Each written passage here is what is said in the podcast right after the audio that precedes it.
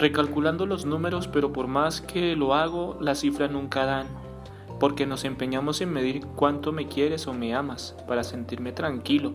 Cuando una cifra das, puede ser una concreta o la que todos solemos dar, hasta el infinito y mucho más.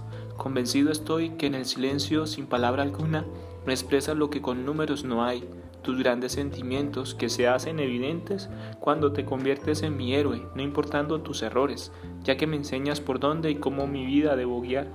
Gracias Padre porque sin números ni estereotipos me das la fortaleza, la paciencia, el coraje, la valentía y las virtudes que como buen hijo, amigo y padre en la vida debo realizar. Gracias por ser mi Padre.